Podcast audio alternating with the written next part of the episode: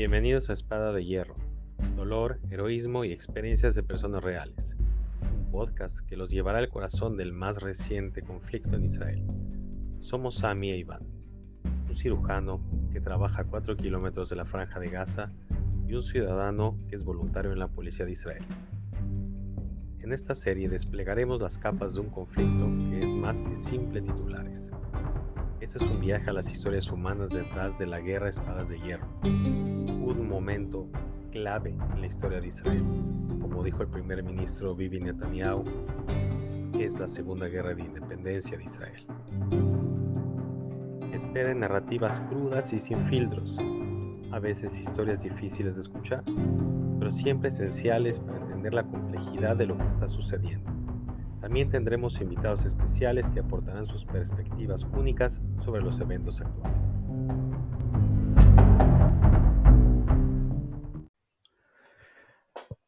Hoy quiero hablar de lo que he estado pensando en estos últimos días, más allá del conflicto y de lo que vivimos en el día a día en Israel.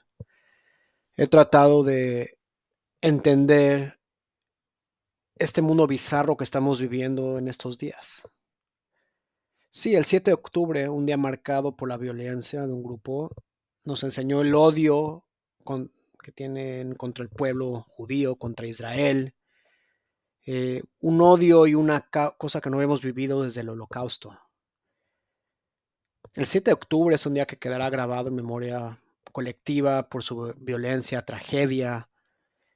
El grupo militante jamás, o gobierno, o terroristas, eh, lanzó un ataque como no habíamos vivido antes. Eh, en el mundo entero, no solo se vio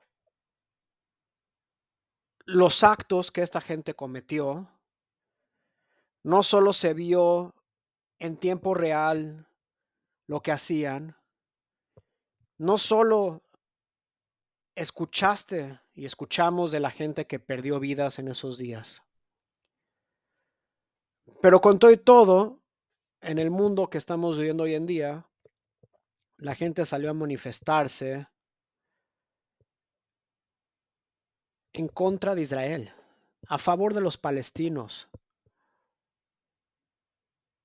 Eh, ¿Quién puede entender eso? Donde gente sin ningún conocimiento de lo que pasó o con un conocimiento muy pobre, gente que no sé de dónde sacan su información, creen que los actos de Hamas fueron justificados.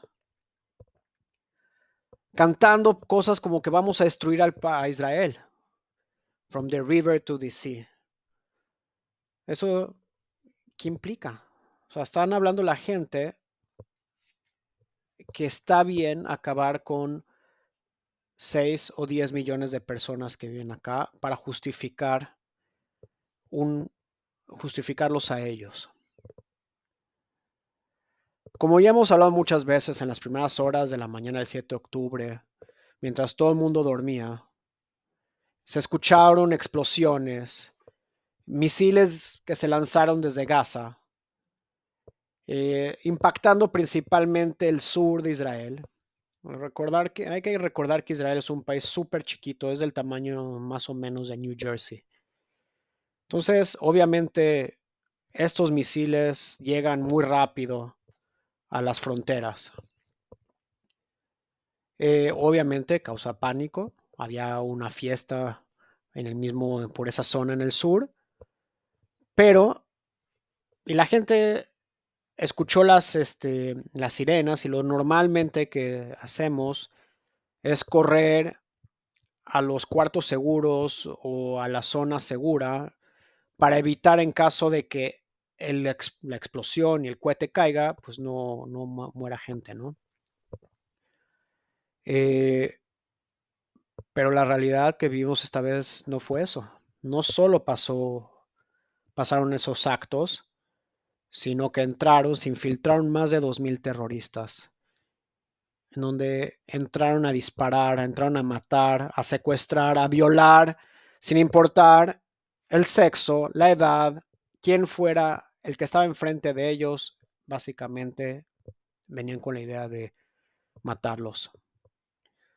Nos dimos muy rápidamente cuenta que esto no era un conflicto como el que ya estábamos acostumbrados, que hemos vivido en otras ocasiones. Esto es una guerra. Una guerra que recordaremos por mucho tiempo. Se dan cuenta que no hablo de una manera tranquila. No es una historia. No es una historia que vamos a escuchar en la escuela. Esto fue algo que en 2023 se vivió de una manera que no creo que en ningún lugar se puedan imaginar. Para los que están afuera, es como pensar que México, que es la frontera con Estados Unidos, un día deciden entrar 2.000 mexicanos por la frontera a una ciudad como Laredo, en Texas, y empiezan a matar a más de 1.400 personas y a secuestrar a niños y regresarlos a México. ¿Cuál sería la respuesta? ¿Cuál sería la respuesta de Estados Unidos o de cualquier otro país contra este acto? Lo que aún todavía no puedo entender, cómo los países o algunos gobiernos y las noticias reaccionaron ante esto.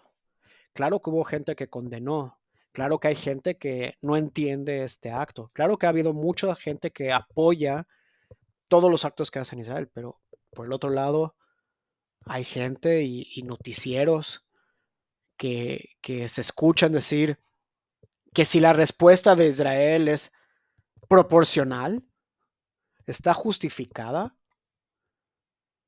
eso es lo que se escuchaban por todas las noticias, por todos lados. Eh, noticieros eh, como BBC, haciendo preguntas si la reacción de Israel se puede justificar. ¿Que es justificable mandar cohetes? ¿Es justificable que el ejército entre? Claro que sí, claro que es justificable. ¿Quién no lo haría? ¿Qué acaso si alguien entrara a tu casa, un grupo de ladrones entraran a tu casa y se llevaran a tu familia, tú no harías todo para tratar de recuperarla? Todavía no lo puedo entender. ¿No suena como algo ilógico? Eh, en fin, han pasado más de un mes. Se oyen de muchas cosas que están pasando hoy en día. Se está negociando recuperar a los niños, a las mujeres, a cambio de un cese al fuego de unos días, a cambio de regresar a gente que está en las cárceles, que no son gente que están secuestradas por Israel, lo que están pidiendo este grupo es que le regresen criminales. Gente que en algún momento trató de hacer un acto terrorista o planeó o eran parte de algún grupo. Y bueno, regrésenmelos. Como si esto fuera igual, como si fuera igual un niño de tres años o de cinco o de diez, una mamá embarazada, un viejito, que una persona que estaba dispuesta a hacer un acto terrorista.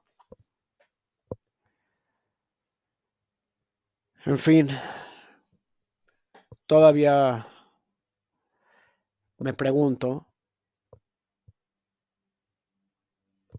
para todos aquellos o incluso nosotros que estamos acá, ¿qué vamos a hacer? ¿Cómo pueden ustedes observar esto desde afuera y aún cuestionar lo que está pasando. Los dejo con esa con esas ideas. Yo les puedo decir que aquí en Israel es un país fuerte. Es un país que todavía llevan en su mente esas palabras de nunca jamás. Tenemos un ejército muy fuerte, donde plena de, o sea, toda la fuerza contra estos grupos, pero también no somos personas con amor a la vida, con amor a la gente que está secuestrada, con amor a seguir adelante.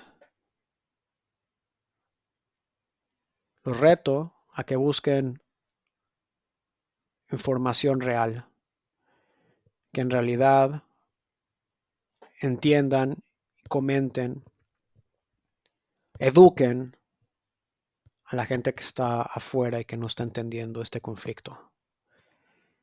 Les mando un gran saludo. Gracias por escucharnos y esperemos estarles contando otras historias mucho más positivas en estos días. Hasta luego.